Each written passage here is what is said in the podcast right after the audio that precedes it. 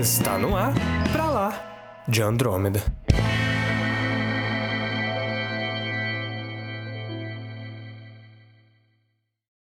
Sejam muito bem-vindos ao episódio número 37 do Pra Lá de Andrômeda e o medo convence mais do que a razão. Eu sou Samuel Soares e hoje nós temos uma mega convidada especial aqui. Olá pessoal, meu nome é Estela, eu sou professora dos meninos, mas hoje eu estou aqui como uma pessoa que gosta muito de ficção científica e de discutir sobre outros assuntos. E eu sigo as três leis da robótica. E eu sou o Caio e mitos são reflexos imperfeitos da nossa realidade.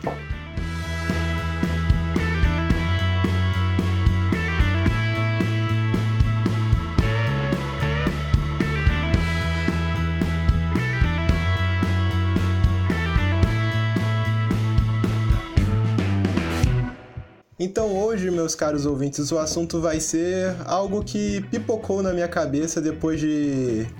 Não dá para acreditar, mas sim, foi depois de ver o jogo Assassin's Creed Odyssey e um pouco do filme dos 300 do Zack Snyder, porque eu queria falar como que a maneira de abordar uma história, tendo em vista uma fonte somente, pode criar mitos. E isso, como isso pode impactar na sociedade e como isso é perigoso às vezes. Ah, e outra, a gente pode abordar também aí mitos na cultura pop, né? Trazer um Sim. pouco mais aqui pro nosso lado, mitos na cultura pop e como você falou, de, de filmes aí também que você assistiu e, e como a cultura pop ajuda também a propagar esses mitos aí e que são mais legais, vamos deixar assim, é bem mais legal do jeito que, do jeito que os filmes mostram.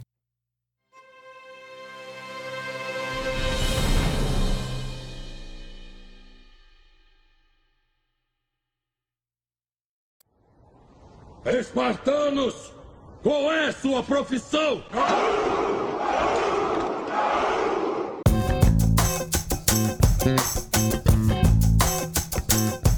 E no episódio de hoje nós temos uma convidada mega especial, certo, Kai? Certo. Nossa, nossa professora, Estela. Olá, tudo bom, pessoal? É a primeira vez que você tá participando de um podcast, né? É muito importante, né, falar duas coisas. Primeira vez que eu participo de um podcast na minha vida né? E que eu tô aqui sendo professora de vocês, mas no momento não estou como professora, né? Estou como uma pessoa que tem compartilha dos mesmos interesses de vocês é, por cultura pop, por ficção científica e cinema e etc. posso, posso puxar um gancho então, já Pode, que vocês me deram uma pauta e eu passei aí alguns dias pensando nessa pauta, que não é bem uma pauta, né? Mas algo que surgiu aí da, da. Acho que de várias coisas, né, que interferem na vida de vocês. Não foi só uma coisa ou, ou outra. Tem os fatos políticos do, do que a gente está vivendo agora que também moldam vocês e né, uhum. tudo que vocês consomem ou deixam de consumir. Uhum. E primeiro, pô, eu queria agradecer, né, ao convite de vocês de estar aqui. E é muito bacana quando a gente consegue estabelecer diálogos que estejam além da, do conteúdo de classe, né? Essa é a forma com que é, eu trabalho e eu acredito, até porque isso tudo, se a gente for parar para pensar essas conversas que a gente tem. Eu lembro que uma vez em sala a gente conversou sobre é, Solares, né? Do, um filme do Tarkovsky. Uhum. Quando a gente tava. É... Que Samuel tentou assistir isso aqui dormiu. É, não tive condições. Sim, sim. Mas eu acho que assim, é, é, esse momento da gente trocar figurinha, trocar ideias, né? E, e falar sobre cinema e falar sobre é, as coisas que a gente consome, também questioná-las, é super importante. Então eu agradeço a, a, a, eu acho bastante uma responsabilidade, assim, né? Ser até apresentada como professora, porque é, nesse momento estar aqui eu não me sinto professora, né? Eu tô num, num ambiente em que vocês estão mais habituados e tô aprendendo, tô aprendendo muito, né? E, e acho que isso é é muito legal, muito bacana. Não, é, é, é, sempre. É, a, gente, a gente sempre tenta trazer aqui pro, pro Palácio de Anoranda também uma, uma angulação um pouco diferente dos temas, né? Pra gente sair um pouco do padrão. E. Uhum. Ninguém melhor do que você para ajudar a gente também nesse tema que o Caio, o Caio apareceu falando de Batman. Falou, ah, Samuel, eu queria falar de Batman. Eu falei, é, tá bom, bacana. Batman Arkham Knight, o jogo, é. não o Batman em si. Aí, ah, tá bom, beleza. Ah, eu queria falar também sobre mitos e como eles interferem na nossa visão de mundo atual e como a cultura pop deu um tema gigante. Eu falei, beleza, cara, é por causa disso que a gente faz podcast. Aí eu pensei que a gente poderia te chamar aqui, seria muito interessante. Você tem muito pra colaborar aí com a gente. Eu acho muito interessante que vocês falam de, de Batman. E quando, quando eu fui perceber de fato o que, que vocês queriam falar, a primeira coisa que eu pensei foi Batman. Não só Batman, mas como Batman é reverbera em outras construções de, de narrativas, né? Aquela uhum. história de como, né, surge um justiceiro social e etc. Foi uma das primeiras coisas que eu pensei, cara. Engraçado, né? E depois eu pensei em um monte de outras coisas que eu vou colocar aqui pra vocês. Ah, realmente. Uhum. É, talvez pra gente já, já puxar aí um, um, um gancho já pro assunto, talvez. É, o Batman é um, é um, símbolo muito forte hoje em dia. Que, sei lá, qualquer um uhum. conhece o Batman hoje. É um mito, é um mito atual, acho que a gente pode dizer assim, certo? Eu acho que ele e o V de Vingança de símbolos, assim, são os mais fortes da cultura pop atualmente. Ah, eu não cara. acho o V de Vingança tão conhecido. Que? Assim. Samuel, pelo amor de Deus. O V? Eu não acho ele tão. É, sei lá. Muita gente às vezes só conhece é, a imagem, cara. mas não conhece. É, o esse é o problema. As pessoas não sabem nem o que significa. Mas o, o, Batman é, é a imagem de um justiceiro, sabe? É, o Batman é um mito moderno muito forte. Vocês estão falando isso, eu me lembrei de uh, um, um rapaz esses dias colocou no Instagram uma imagem do Alan Moore falando. É, que a gente deveria parar de produzir filme de herói, ah, que o filme é, de herói. É assim, Vocês né? viram isso, né? Uhum. E aí a minha resposta óbvia e instantânea para isso foi: é, mas ele não pensou duas vezes antes de vender o V de Vingança. Exatamente. Porque eu, eu acredito com Sam, eu acredito não, né? Eu tô do lado do Samuel. Acho que o V de Vingança é acho que muito mais por um lado da, da do símbolo, né, da imagem da máscara, criou um, um estereótipo, Sim. né? Uhum. Enfim. Mas, cara, o que, que você queria trazer pra gente aí com esse tempo? Lógico, é pra produzir uma conversa assim, mas o que eu tava querendo focar no começo era sobre o, os 300 de Esparta que eu falei do filme do Zack Snyder. Lógico vamos que. Lá, vamos falar de Zack, Zack Snyder, Snyder nesse programa. Não, calma, não, não, vamos fugir do Zack Snyder, pelo amor de Deus. O, o filme é inspirado pelo quadrinho do. Frank Miller. Frank Miller, muito obrigado. Pô, trocou, inverti, inverteu as funções nessa né? semana, você que tá me. É, eu sou, eu sou a pessoa com problema de memória nesse programa, cara. Você é, é a pessoa que me lembra. O Frank Miller, é lógico que ele adotou muitas características de mitos pra contar a história que ele queria contar. E o caso dos 300 de Esparta é um caso muito discutido na própria história do mundo real, porque a fonte é muito fraca, digamos assim. Porque como foi contada por um historiador grego que muitas pessoas falam que era mais é, poeta ou um escritor do que propriamente um historiador, tem muitas lacunas na história que deixam o mito mais forte.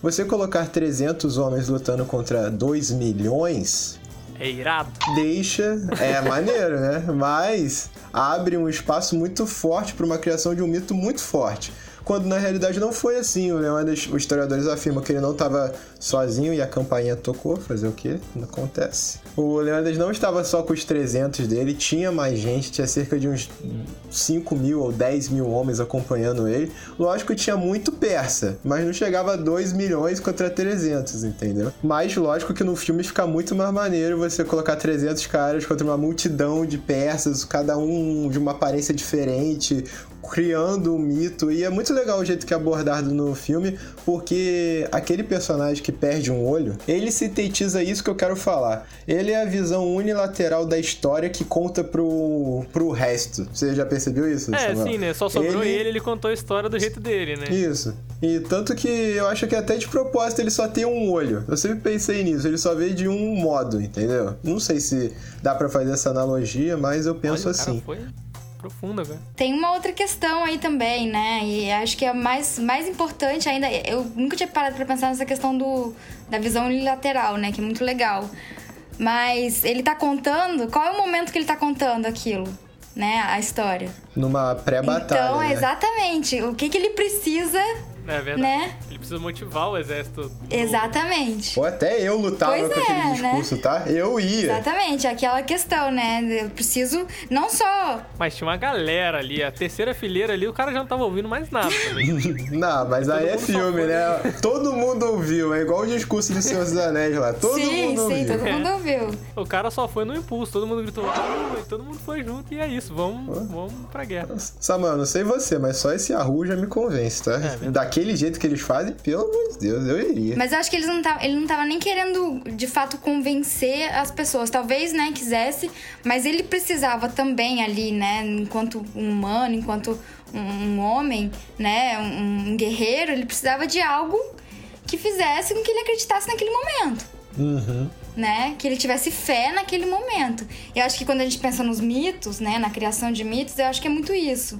Né? A gente pensa muito em, em, é, coisas que a gente tenta se apegar, porque ah, se a gente for parar pra pensar as questões mais filosóficas, né? De onde que a gente vem, pra onde que a gente vai, eu existo, que são as questões que habitualmente estão dentro da, da- da- de filmes, de quadrinhos, né? E etc.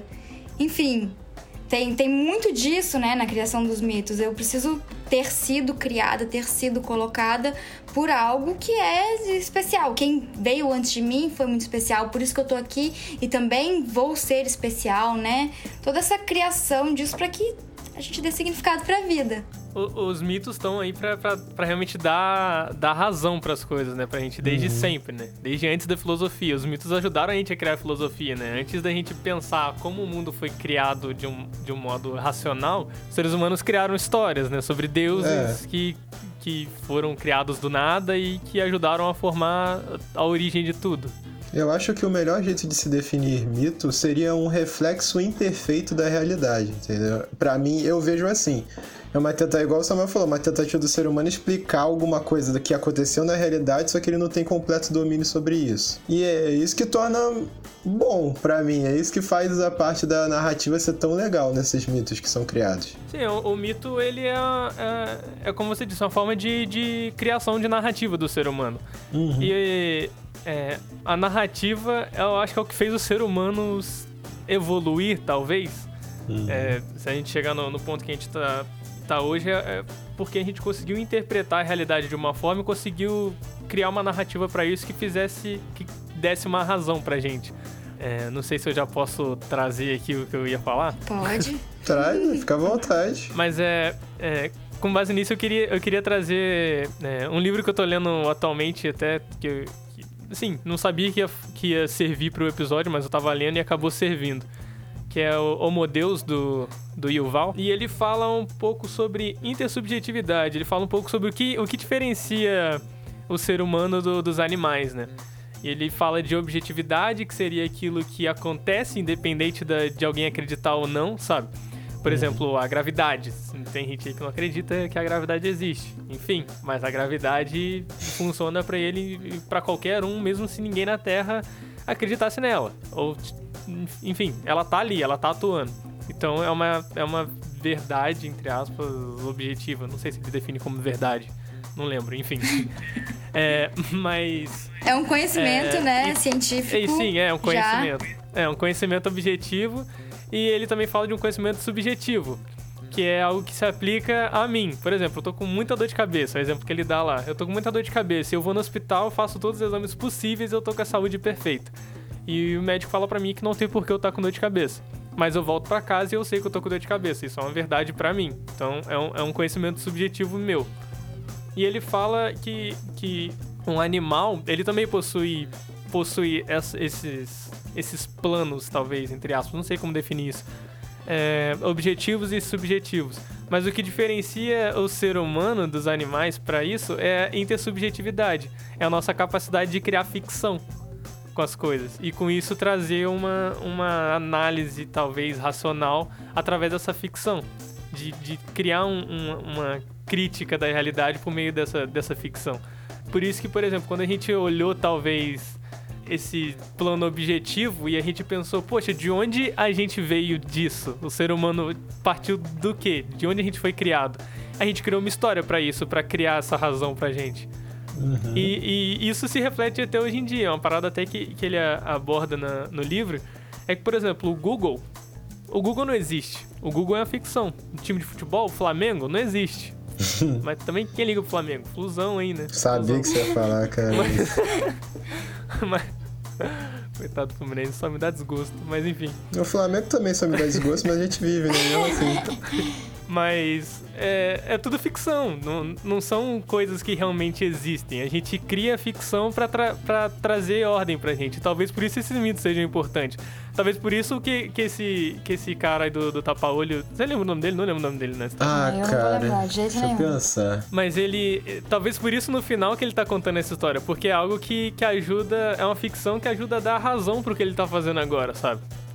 Porque, é, como eu falei, no livro ele fala que, por exemplo, o Google tá, o Google tá desenvolvendo tal tecnologia. Não, o Google não desenvolve nada. O Google é uma ficção que a gente criou para criar uma ordem ali e para as pessoas se juntarem e produzir alguma coisa. Da mesma forma que, referenciando Assassin's Creed Origins aí que você falou, vou pro Egito Antigo agora, da mesma forma que ele também fala que é, quando o faraó fazia tal monumento, não era o faraó que fazia. E também não eram os engenheiros, os matemáticos, ou as pessoas que construíam. Era, era, era essa imagem, sabe? Essa ficção de faraó que ajudava a unir todo mundo. Da mesma forma que, que Sobek, que, que era o deus crocodilo lá adorado em Crocodilópolis lá, que ele também cita essa parte, quando eles tiveram que construir lá um canal para irrigar uma região, eles por que seria errado eles dizerem que Sobek construiu aquilo? Se hoje a gente diz que o Google fez tal coisa, sabe? Uhum. Então são ficções que ajudam a gente a criar uma ordem social pra, sei lá, pra humanidade funcionar, sabe? É. Ó, o conto que eu separei, eu separei não, assim, quando é, vocês colocaram, eu sempre pen- penso bastante, né, ah, em como a gente pode fazer a interseção entre tudo aquilo que a gente vê, aí fazendo um paralelo, né, já que eu sou professora de vocês, é, tudo aquilo que a gente vê na- nas nossas disciplinas e nos nossos estudos, nas coisas que perpassam até a nossa prática, né, eu enquanto professora e vocês enquanto jornalistas que estão se formando, e aí eu lembrei de um conto é, que tá no, no livro do, do Asimov, Eu Robô. Eu sei que vocês gostam bastante de ler. E esse é um livro que eu sugiro fortemente que vocês leiam, porque cada vez que você lê, eu não sei se vocês já tiveram contato com a obra do Asimov, se vocês já leram, né? Mas Eu nunca leram? Asimov. Tá na minha lista. Asimov não. Eu sei os Tá na- pontos principais do pensamento dele, mas eu nunca li nada Tá na dele. minha lista da, na Amazon. O Eu Robô só vi o filme. Não, eu então- não sei se é a mesma coisa do livro. Não é um deve pouco ser, porque tem o cara. Will Smith, não é a Vocês mesma tiveram uma coisa. experiência muito ruim se vocês viram o filme, mas. Não, o, o livro são contos, né? É, o, o livro é separado em contos e assim. A É narrativa. o robô que tem a- as leis da robótica, não é? As três leis da, da Sim, robótica. sim, as três leis da, da robótica, né? Tem até aqui atrás no- do livro. Mas assim, é, as três leis da robótica já em si, né, já são um parâmetro pra gente pensar questões sobre ética e sobre essas coisas que vocês estão falando, né? Principalmente sobre é, a criação de mitos e isso agora que o Samuel falou de da gente se basear por meio de ficções que né, a gente coloca. Só que atualmente a gente está vivendo uma época de descrédito em muitos fundamentos, né? É, que já são aí conhecimentos científicos que já estão tidos como verdade absoluta, né? Não verdade absoluta, mas que já são consolidados, né? São trabalhados por muito tempo, é, foram comprovados, têm métodos rigorosos, né? É, enfim, toda a construção da cientificidade até aqui onde a gente está. E assim, eu não quero dar palestrinha aqui, ficar falando mil horas, também não quero dar spoiler, porque eu gostaria que vocês tivessem a mesma experiência que eu tive quando eu li Eu Robô, quando eu era adolescente, porque meu pai é muito fã. E depois, né, hoje sentei para poder reler esse conto que chama é, Reason, né? É, acho que é Reason. E na verdade é um robô que começa a questionar, eu vou resumir para vocês, né? Começa a questionar de onde que ele vem. E os humanos, né, que estão ali com ele, explicam para ele que ele foi montado, que foram eles que criaram ele e tal. E ele fica indignado, né? Na- no, no raciocínio lógico ah, pelo qual ele trabalha, pelo qual ele, ele pensa, que ele funciona, para ele não tem condição alguma daqueles seres que estão ali terem criado e desenvolvido ele, né? Então, acho que é, tanto essa historinha, né, esse conto, como as, as próprias leis da robótica fazem a gente pensar muito em como a gente se encaixa no, no mundo, como a gente funciona, né? Essa, essa questão do, do conhecimento, uhum. né? A gente tem uma via unilateral e em dado momento a gente fala também sobre evolução, né? Mas será que é mesmo uma evolução ou será que é um jogo de poder em que uma visão unilateral sobrevive e as outras são, né, é, extintas? Exatamente. É, assim, se para pensar, o Estado é uma ficção que a gente criou para ter uma organização social. E agora eu vou te chamar de anarquista. E quando o Estado... quando, quando o Estado domina o outro, a narrativa do outro foi subjugada, ela não existe mais. O que, sobre, o que sobreviveu foi a narrativa do vencedor. Exatamente foi aquela ficção venceu sobre a outra, sabe? Sim. E essa narrativa que venceu, igual você falou, molda e o problema é que não interfere só a realidade onde ela foi criada e onde ela foi feita. Molda o mundo por completo, cara. Grandes nações cresceram e dominaram o mundo baseado em narrativas que hoje são consideradas erradas. É, por exemplo, é, se eu não me engano. A gente sabe que eram narrativas é, também. Dar, é darwinismo que fala, darwinismo social, alguma coisa assim. Porque o, o que eu acho interessante nisso é que eu acho que a gente não percebe muito a narrativa que a gente está inserido enquanto a gente está nela. Exatamente. A gente, só, a gente, só, percebe depois quando a gente vai estudar a história, sabe? A gente vê, nossa, olha só, que absurdo, sabe? Aí, você que pensou que a história não servia para nada no ensino médio e no ensino fundamental, Talvez não funcione com burros. Estuda história, por favor. Faça esse favor. Sim, é, é muito importante, né? Assim, uhum. é, e não só assim, ah, o, ensino da história, mas é um, um ensino que contemple uh, não todos os aspectos, porque a gente é construído a partir de, de é, subjetividades e, e, questões que são socialmente, historicamente determinadas. Seria muito difícil abranger né, todos os.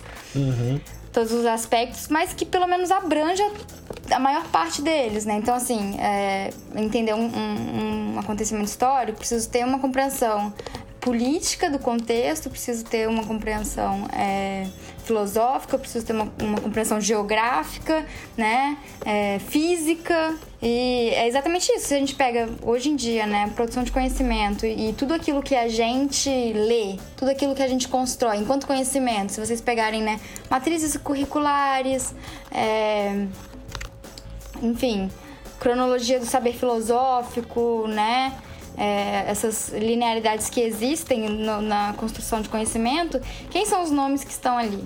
Né? Quem, são, quem são as pessoas e o perfil das pessoas que lá estão figurando como as pessoas que construíram uh, o pensamento, uhum. né? Então isso é, isso é muita coisa pra gente pensar, né? E, e, vai além, né? Imagina se, se um dia a gente descobre, né? E de formas comprovadas que é, tudo aquilo que a gente viveu, né, não, não é verdade. Forte chance ah, Vamos lá, simulação. Exatamente. A gente, tá falando, a gente fala de Matrix agora? Não, mas é, você estava falando também de, dos conhecimentos. É, uma parada até que, eu, que é citada no livro que eu falei do, do Yuval é que no futuro é, vai ser cada vez mais difícil distinguir realidade de ficção.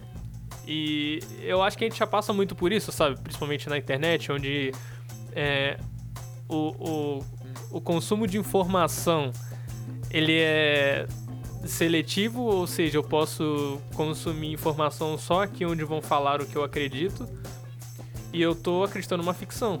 Porque nem tudo que eu ouvi ali vai ser, vai ser uma verdade. E com isso, hoje em dia, a gente tem muito.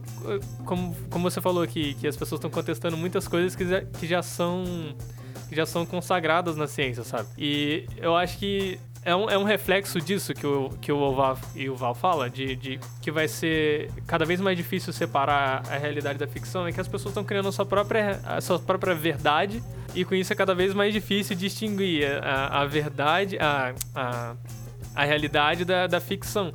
E quando você diz que as pessoas estão questionando essas questões, eu acho que elas estão realmente.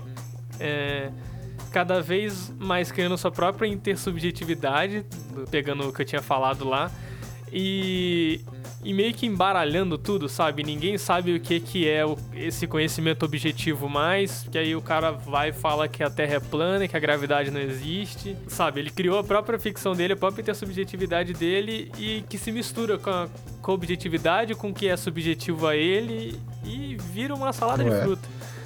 Chamando humanidade. eu acho que. É, eu acho que são. Deve ser, sei lá, um dos maiores problemas do, do século XXI. Aí deve ser essa problema, esse problema de, de acesso à informação, sabe? De, de como vai se dar o consumo de informações é. agora. Que, que a informação não chega pronta até você. Você precisa ir até ela, sabe? Eu acho que não é nem assim, a, a informação não chega pronta, ela chega pronta. Mas ela vem com uma roupagem que é escolhida de uma forma rigorosa, né? E quem são as pessoas que escolhem essa roupagem da informação? Acho que é isso que, que é o mais é, sensível pra gente né, atualmente. Eu acho que exige, exige cada vez mais das pessoas um senso crítico do, de, de onde eu tô pegando Exatamente. essa informação, sabe? Que as pessoas geralmente nunca tinham, porque elas só tinham uma fonte de informação. Ah, se a televisão falou é verdade, sabe? Hoje, se, se a internet falou é verdade, é meme. e, e, aí que vem, né? É, é aí que se mistura essa, essa questão do, do postulado. Nessa historinha do Asimov, por isso que eu separei, tem uma hora em que o, o robô ele chega a uma conclusão de quem criou ele, né, e etc. E ele confronta os humanos. E os humanos ficam indignados e, e, e perguntam, e perguntam não, e também chegam a uma conclusão de que eles estão sendo regidos, tanto o robô como eles, né, os humanos, por postulados que são diferentes, né? E aí, assim, acho que isso entra em questão, né? É, quais são os postulados hoje em dia que são muito fortes e que conseguem gerar de fato fé nas pessoas, para que elas consigam construir narrativas que né, vão permanecer criando figuras é, é, mitológicas, né, etc com postulados você quer dizer algo como tratos sociais, assim, que ajudam a manter a. Sim, a sim, e que, que não são, né? Por, por exemplo, assim, a, a, gravidade, a lei da gravidade, ela, a gente já sabe que ela passou por um processo uhum. e está consolidada. Um postulado, na verdade, ele não precisa de uma comprovação, assim, rigorosa, né? Então, é, eu posso acreditar em algo simplesmente porque eu tenho fé ou então porque eu fui muito condicionada a acreditar naquilo. Aí levo como algo que vai reger a minha vida e as minhas escolhas. Né? E, e isso é, é complicado. É, uma parada também, voltando ao que eu tinha falado do, do, livro, porque, sei lá, foi a única coisa que eu consumi que realmente falei, nossa, vai servir pro, pro podcast. Mas é que ele também fala sobre essas questões políticas e, tipo, é, não é muito o que eu tinha falado também do Estado ser uma ficção que ajuda a manter a, a ordem social, assim como deuses, enfim. É, eu me perdi um pouco no que eu ia falar, mas enfim. Caraca. Mas é porque eu tava falando disso de, de questão do, do, Estado também ser uma ficção e como, por exemplo, uma pessoa que acredita fielmente no comunismo ou no liberalismo ou, sei lá, os próprios nazistas, sabe? Eles tinham uma ficção, essas pessoas têm uma ficção criada que é o que elas acreditam que vai servir como uma regra que vai ajudar né, nesse, nessa formação social, sabe? Assim como os mitos antigos ajudavam também no, no que, sei lá, os mitos gregos ajudavam as pessoas a entender o que era ser uma pessoa ética, sabe? Uhum. E, e hoje a gente tem, sei lá, estudos é, políticos é, que, sei lá, um, um, liberal vai acreditar que as pessoas têm um direito básico, enfim, que ela tem esse direito básico de nascença da mesma forma que, que no passado faziam se faziam com, com, essa, com esses mitos. Enfim, eu me embolei um pouco, mas eu acho que deu pra entender. I have absolutely no idea what's going on. Cara, mas esse negócio de que você falou agora do passado fazer com mitos me lembrou de uma questão que eu tive com uma vez estudando filosofia no ensino médio, eu até cheguei a conversar sobre isso com o meu professor. Que era. Eu estava estudando na época história. aquela coisa de código de Hammurabi, Babilônia, essas coisas todas que você estuda geralmente. E eu não sei se você, a Estela deve conhecer, não sei se o Samuel tem profundidade com isso. A religião babilônica, na época que foi implantado o código de Hammurabi, Hammurabi. Ela, ela não considera um pós-vida. nela você simplesmente morre e acabou. E eu questionei a partir disso para o meu professor de filosofia se era possível que o código de Hammurabi foi implantado nessa sociedade em decorrer de não ter um parâmetro, um postulado, igual a Estela falou, religioso que pauta uma a ação que você deve ter em vida e que isso vai trazer benefícios na outra. Como não tem pós-vida, não tem como eu ser, não tem por que eu ser bom teoricamente nessa. Então, a civilização se sentiu obrigada a fazer um código muito severo, de olho por olho, dente por dente. É. Eu, isso é uma piração minha no ensino médio, mas até hoje eu acho que faz um pouco de sentido, de certa forma. Tem fundamento, tem fundamento Eu aí. acho que o medo convence mais do que a razão, sabe? As pessoas têm Exato. medo do que pode acontecer num pós-vida, elas vão se comportar melhor aqui, sabe? Exato. Mas se não tem nada depois, as pessoas vão fazer o que elas fizerem. Exato, isso que eu pensei. Aí o código tem que ser forte devido a isso. É. E aí a gente vive numa sociedade hoje em dia, se a gente pegar o exemplo do Brasil, é, olha a quantidade de legislação, normatização, né, que a É. gente tem. Enfim, eu não vou, eu não vou ficar levando esse debate pro, pro lado mais acadêmico, não, porque eu acho que podcast é o momento em que a gente pode falar livremente, né? E apesar da gente saber que é, a gente precisa angular nossa, nosso pensamento a partir do senso crítico, né? Eu acredito que vocês dois é, sejam pessoas que pensam muito nisso, né? Em como a gente pode questionar, refletir e não aceitar tudo como, como já dado, como já uma verdade absoluta. Mas eu queria falar, voltar no Batman. I am vengeance. I am the night. I am Batman! Não, pode voltar. Vamos lá. Eu queria voltar no Batman porque, inclusive, assim, é... eu sou muito. Eu gosto de consumir conteúdo de qualidade duvidosa You know what I'm saying? na, Ah, todos, na né? internet, né? nós. Speed Race. Então, assim. Não, ca- calma. Acho que essa, essa frase ficou meio esquisita, mas o, que- o que acontece é o seguinte. Se é coisa de vamos, é, Realmente, vamos reformular que é Vamos melhor. deixar claro que é duvidoso aqui no sul. né? Imagina. Não, mas, por exemplo, é, ah, saiu uma, uma série aí, tá todo mundo falando que é ruim pra caramba, eu vou lá e assisto. É esse tipo de coisa, né, que eu gosto de fazer, né? Por exemplo, por que não assistir Glee? Assisto, adoro, inclusive, né? Por que não assistir essa série que saiu agora da, da Mansão, Mansão Bly? Né, que veio aí de uma sequência, que não é sequência, né? Mas é um modelo que estão fazendo aí de série.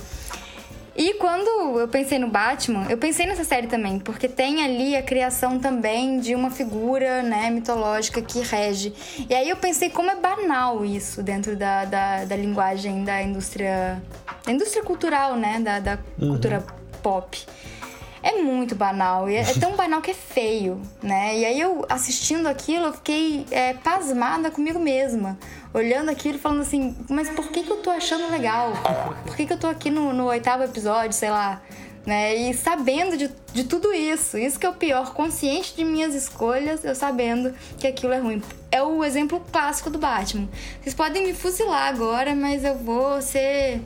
É, eu vou ser direta no meu posicionamento referente ao Batman. O Batman é horroroso, né? O que sustenta a história do Batman são os vilões. É mesmo. Isso eu tenho que concordar que um ponto o ponto mais forte do Batman são os vilões dele. É, é o que traz discussão pras histórias dele. Porque o Batman em si é meio. Vamos sentar a porrada aqui no- nos vagabundos. Calma, esse depende da visão do Batman também. Ah, mas a maioria, assim. A maioria é assim. Mas, mas é assim, eu, eu acho assim, né? Eu sempre achei quando eu via o Batman, quando eu consumia as coisas relativas ao Batman, era assim, cara, é, você tem a criação de, de um, um- Não é nem um mito, né? Você cria uma narrativa pra ele quando ele é criança, né? E aí, se eu estiver falando alguma bobagem, menino, vocês me corrijam, né? Mas é, a gente conhece a figura, né, prim- primeiramente, e depois a gente descobre qual que é a narrativa que vai motivar, que vai é, criar processos de. de, é, vamos colocar assim, racionalização daquele personagem, certo? Certo. E aí lá no final você fala assim, ah, faz sentido. Mas mesmo fazendo sentido, não faz sentido, porque ele não é legal, né? É, e isso que é o pior. E aí, o que que é? A, a- a narrativa... Diga? É uma história muito simples, né, dele.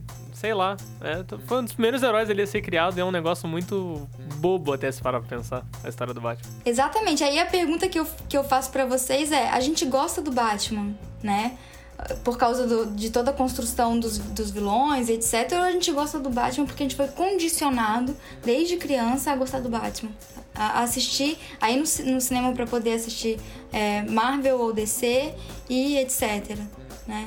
Eu acho que a gente já foi mais condicionado. É, né? eu acho que acho já que é um era um símbolo quando a dois, gente é. nasceu, sabe? Porque, por exemplo, teve muita. As pessoas não conheciam tanto Homem de Ferro como conhece hoje por causa dos filmes. E eu não acho a origem nem a história do Homem de Ferro um- uma história fantástica para um super-herói. Eu Acho bem ruim também, mas as pessoas hoje em dia acham ele um dos melhores personagens que já foram feitos. E eu não concordo com isso, eu não. eu não gosto nem um pouquinho tanto assim do Homem de Ferro, pra falar a verdade. Mas pode ser uma condição. Mas aí eu acho que também tá, tá relacionado à conexão com o É, personagem, sabe? é. Mas aí eu também penso. É porque o, o Homem de Ferro ele tem essa parada de tipo, ele era uma pessoa e ele se acompanhou todo um processo dele até ele se sacrificar no final. Tipo, o, o Homem de Ferro do primeiro filme nunca se sacrificaria por nada, Não. sabe? E.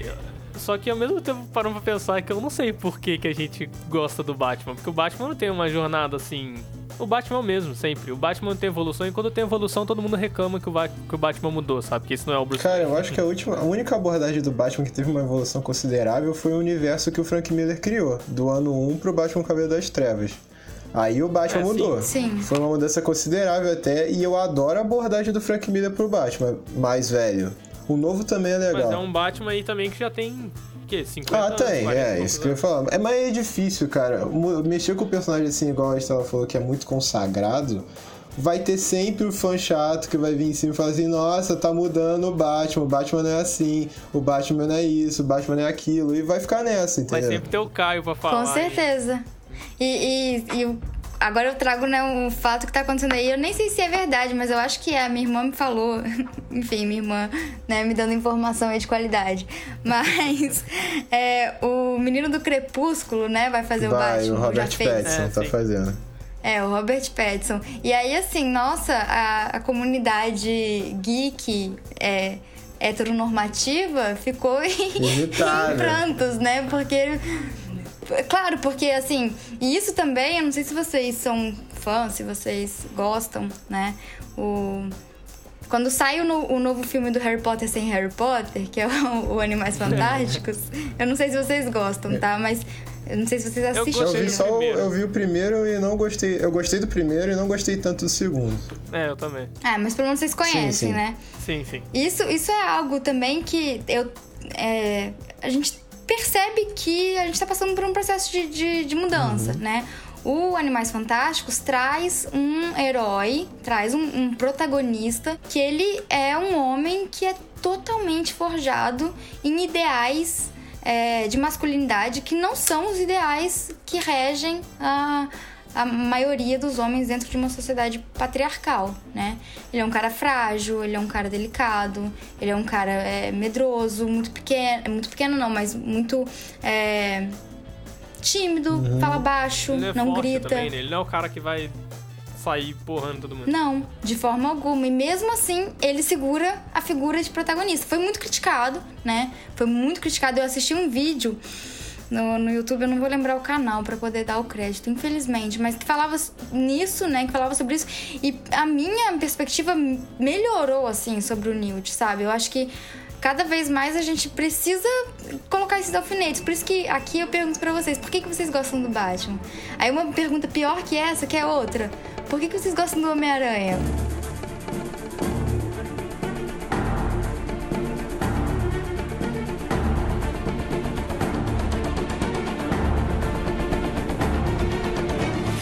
Eu Ah, não vejo motivo. eu adoro não vejo motivo. Homem-Aranha. Ah, eu adoro o Eu não Homem-Aranha posso também. falar que eu adoro o Homem-Aranha, cara. Mas eu acho não- que o fato de todo mundo gostar do Homem-Aranha é porque ele é simples, sabe? Ele é um Ah. ferrado, sabe? Porque ele parece com a gente? Eu será? acho que É, é, isso. eu É acho muito fácil criar empatia com o. Homem-Aranha.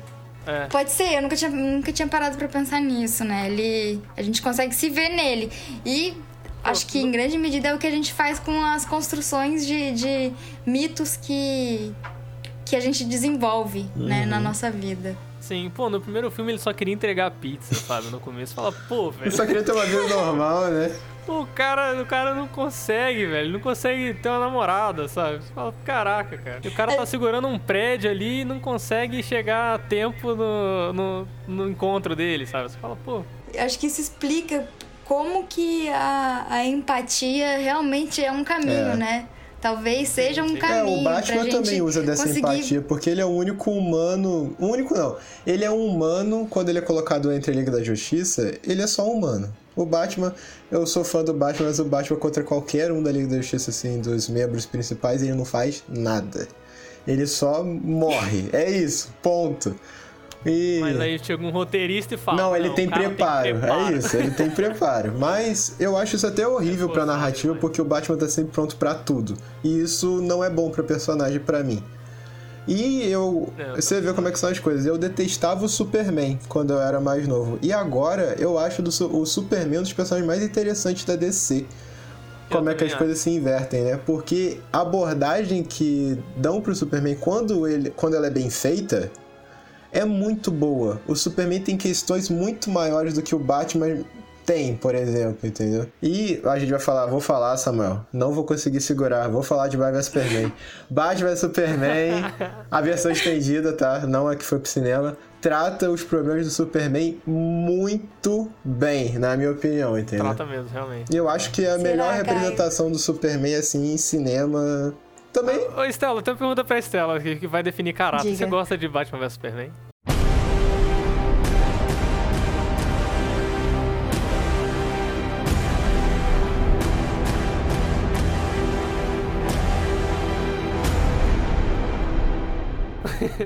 Olha só, eu vou, vou confessar uma coisa pra vocês. Faz aí uns é, três anos, três ou quatro anos, que eu parei de consumir é, filmes de super-herói.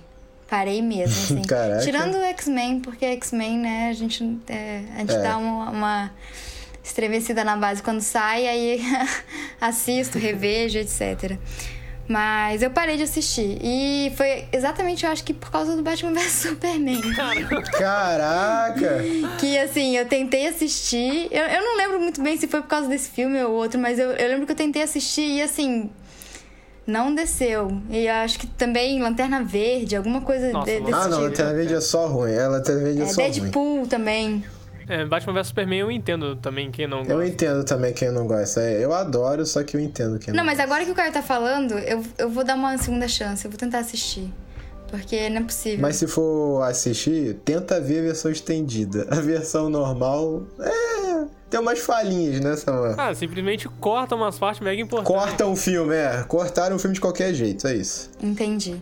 Entendi. É que é uma coisa que acontece muito com esses filmes, né? Um- umas edições muito Uhum. bruscas que fazem com que a gente perca boa parte da, da narrativa. E é engraçado porque nesse filme eu me importo muito mais na versão estendida, né? Com o Superman do que com o Batman. É, eu também. O eu Batman acho a só um construção do louco na Batman versão nesse filme péssima. Exatamente. Eu acho ele só um maluco. É, isso aconteceu muito quando eles colocaram o Guerra Civil também, né? Guerra Civil eu cheguei a ver, eu É. acho. Eu, eu não, não lembro se eu vi. Eu li, né? Ah, mas aí se você for falar de guerra civil mal, aí você acha você é apedrejado. Você pode falar quanto que você quiser mal de Batman Superman que nada acontece. É mas verdade. vai falar de guerra civil por causa da É Marvel, verdade. você é o que, Samuel? São- Cancelado. Mitos já construídos, cara. A Marvel é um, a É. Marvel é um mito já construído e intocável. Não, então não vamos falar mal de, guerra- de Guerra Civil, não. Até porque eu gosto. Eu gosto por motivos muito específicos, mas gosto. Eu gosto por um motivo, Homem-Aranha, só. Ah, só gosto não do diria Homem-Aranha não, não diria não. mas, eu, mas eu acho muito bom, assim. É, Foi o último arco é, da Marvel que eu li nos quadrinhos, né? Que eu, eu consumia muito quadrinho quando eu era. é, quando eu não, não tava dentro da pós-graduação. Depois que eu entrei, eu tive que largar esse hábito. Ainda tô aguardando poder retornar, né? Para que eu possa ler outras coisas, né? Enfim. Mas foi o último que eu li. Eu acho que foi o último e Walking Dead também, mas eu parei na. depois da, da edição cento e blau, sei lá. Mas eu acho que o, que o, o Guerra Civil nos quadrinhos ele tem muito mais um senso de urgência. Tipo, parece que é muito mais sério o que tá acontecendo, sabe? É realmente uma crise ali entre os heróis. Eu acho que Sim. no filme não tem muito isso, sabe? No É filme porque é o quadrinho gratuito, envolve o né? universo Marvel inteiro. É, no filme não tem como fazer isso. Mas não, Não. sei, não, não tem consequência, parece. Não, é, é muito, é muito sério, assim. Eu achei muito bem construído, muito bem feito. E eu achei que o timing foi muito bom também, né? Enfim, por causa das questões é, históricas da época e etc. Uhum. Mas, é... Enfim. Mas é isso, gente. Eu acho que a gente acabou o assunto, né? Já esgotou, né? Acho que já deu bastante tempo, né? Acho que tá falando Ah, 50 deu, minutos. deu. Eu não sei como é que é, quanto tempo vocês costumam gravar. Ah, a gente tem muita regra, não. Às vezes a gente fala muito, às vezes a gente fala pouco. Mas, Stella, foi um prazerzão ter você aqui com a gente, sério mesmo. Acho que o Poxa, assunto pra mim também. rendeu muito. E quando Ai. você quiser voltar, portas estão sempre abertas. Já está automaticamente pré-convidado já pra É voltar. verdade. Aceito convites. Vamos, vamos marcar um dia com o André, vai ser legal. Vai ser interessante, Vai. eu diria. Vai ser no mínimo peculiar. ai, ai, então tá bom, gente.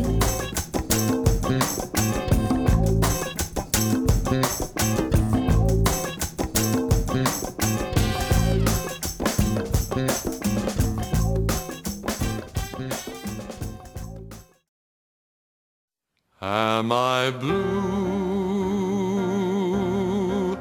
Am I blue? Ain't these tears